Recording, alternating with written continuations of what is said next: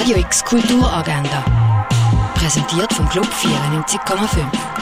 Es ist Dienstag, der 17. Mai und das kannst du heute kulturelles erleben. Beim offenen Büro verwandelt sich die Bar du Nord ab dem 10 Uhr morgen in ein Büro für Kunstschaffende. Eine öffentliche Führung gibt es am Viertel ab 12 Uhr im Kunsthaus Basel-Land. Beim Rendezvous am Mittag geben die KuratorInnen einen persönlichen Einblick in die Ausstellung.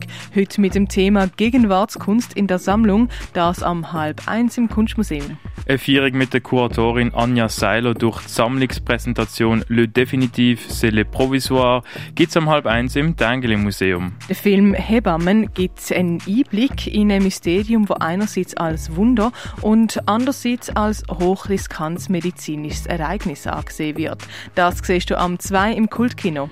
What can art say about extraction anyway? Notes from Goldfields in Western Colombia ist ein Museumtag auf Englisch am 6. im Museum der Kulturen. Beim öffentlichen Prime News Event diskutiert die Sicherheitsdirektorin Stefanie Eimann mit verschiedenen Gästen darüber, wie viele Demonstrationen die Basler Innenstadt noch vertragen mag. Das am halb sieben im Park der One. Eugenia Senig ist einige Monate vor dem Krieg aus der Ukraine nach Basel gekommen, um dort zu studieren. Bei Der Krieg und ich erzählt sie, was sie durchmacht und wie sie den Kontakt mit Verwandten und Freundinnen aufrechterhalten. Das mittels Text, wo sie fürs Online-Magazin Bonjour geschrieben hat. Das am 7. im Literaturhaus. Beim Minimierprojekt tun Kinder von Basler Primarschulen zeitgenössische und urbane Tanz lernen und stehen am Ende vom Schuljahr mit ihrem eigenen Tanzstück auf der Bühne. Das siehst du heute am 7. in der Kaserne.